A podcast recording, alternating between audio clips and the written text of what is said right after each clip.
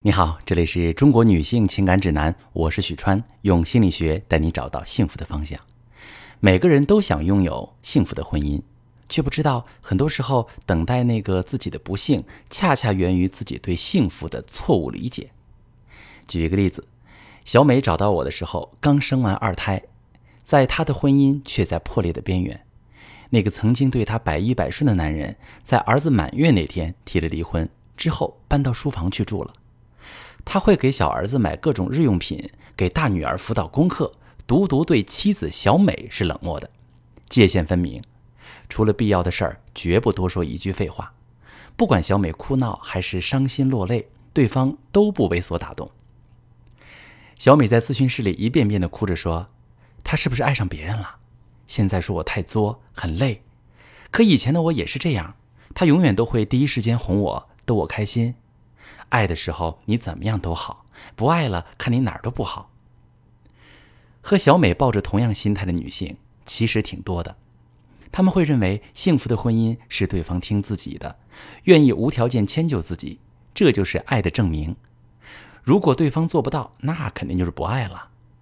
而这样的女性无一例外，婚姻到最后都会出现严重的危机，要么在痛苦中成长，拥有新的感情，要么婚姻破裂。再和另外一个男人重蹈覆辙，那是因为他们高估了爱的力量，却忽略了对方的感受和承受能力。恋爱之初，两个人往往还比较年轻，生活各方面的压力小，加上激情的加持，男人会比较迁就女人。可是随着激情褪去，压力越来越大，男人的承受能力也有限。那面对这样高需求的女性朋友哈，会特别累。于是选择逃走，或者竖起一道盔甲保护自己，婚姻也就岌岌可危了。其实，在婚姻当中很作的女性，也是因为没有安全感。但是如果不成长，就会让自己彻底失去这个安全的港湾，因为不断的作和吵，会一点点消耗掉男人对你所有的热情。那么，那些不吵不闹、相敬如宾的婚姻，是不是就可以稳固了？我再讲一个故事。张斌和刘芳是这么一对夫妻，在外人眼里，他们是一对模范伴侣，凡事都能商量着来，从没红过脸、吵过架。张斌出轨的事情爆出来之后，所有人都大跌眼镜。这个第三者哈，学历跟素质都不太高，甚至连美貌都算不上，但是个性分明，敢爱敢恨。经历一系列的鸡飞狗跳的鸡血事件之后呢，夫妻两个人选择一起接受婚姻咨询。陪着他们一起回顾感情故事，两个人都无数次痛哭。他们第一次知道，原来对方心里和自己一样，有过那么多委屈。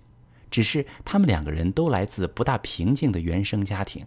什么叫原生家庭？基本上是父母的家庭。太害怕冲突和吵架了。